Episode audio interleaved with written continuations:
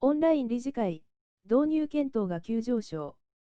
一般社団法人マンション管理業協会が8月11日に公表したマンション管理トレンド調査2020の結果概要で、IT を活用した理事会開催を導入、検討している会員管理会社が前回調査比で1.5倍に増加している。コロナ災いで非対面会合へのニーズが高まったと考えられる。調査は昨年に続き2回目。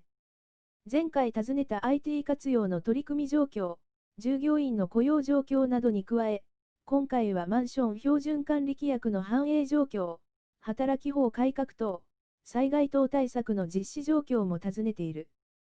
今年4月から6月にかけ、会員359社を対象に実施。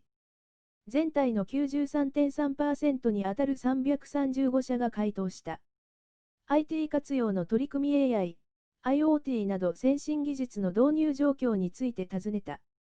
導入済みとする回答が最も多かったのは管理組合収納口座の水筒にネットバンキング活用で105社。IT を活用した理事会は10社が導入。95社が検討していると回答し、両者を合わせると全体の31.3%に上る。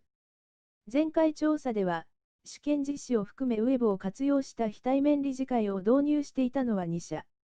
1年で5倍になった計算だ。将来的に導入したいと答えた会員は66社だった。先進技 JS の導入における課題についても尋ねた。トップ3は導入コストが高い、技術動向を見極めている、導入効果が見えない。担当者の IT 環境はスマートフォンが183社でトップ。前回は158社で携帯電話、ガラケーの168社より少なかったが、今回はガラケー134社を上回った。